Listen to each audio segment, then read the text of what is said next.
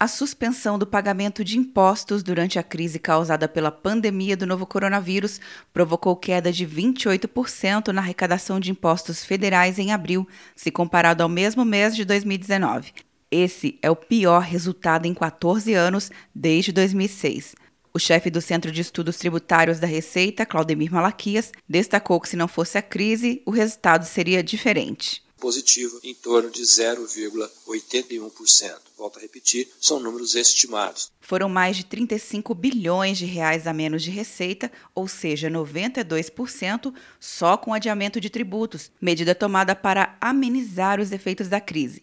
No total, foram arrecadados pouco mais de 101 bilhões de reais no mês de abril, contra 139 bilhões em abril do ano anterior. Segundo a Receita Federal, a queda na arrecadação também está associada ao maior volume de créditos tributários concedidos a empresas e também a redução a zero da alíquota do IOF, Imposto de Transações Financeiras sobre Operações de Crédito. Já no acumulado de janeiro a abril deste ano, a queda nas receitas é de 7%, se comparado ao mesmo período do ano passado. Quer um ano sem mensalidade para passar direto em pedágios e estacionamentos? Peça a Veloy agora e dê tchau para as filas. Você ativa a tag, adiciona veículos, controla tudo pelo aplicativo e não paga mensalidade por um ano.